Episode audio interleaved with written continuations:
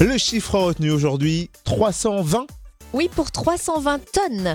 Au Royaume-Uni, une chaîne de restauration rapide veut économiser 320 tonnes de plastique jetable. Bon, vu l'ambiance, contexte actuel, c'est une bonne idée, mais comment Eh bien, en fait, elle veut récupérer les jouets plastiques distribués dans les menus enfants. Et l'idée, c'est de les faire fondre pour ensuite les recycler en aire de jeu. Ah, les jeux, pas les enfants. Non. J'ai peur. Des jouets Bonne idée, bonne idée, Non, excellent. mais c'est une bonne idée de faire des aires Ah de bah jeu. oui. L'opération a même déjà commencé au Royaume-Uni, elle devrait s'étendre un peu partout dans le monde.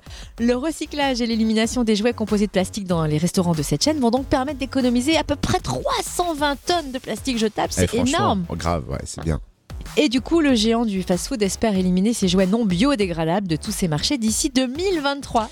Dis donc, Cynthia, Hmm. tu pourrais pas nous donner le nom de la chaîne, quoi, tu vois Euh, J'ai pas trop envie parce que ça fait de la pub, tu vois, mais disons qu'après une telle opération, on pourra dire qu'il n'y a pas qu'en burger qu'il est king. Ah, ça tombe bien, il me reste encore des points fidélité.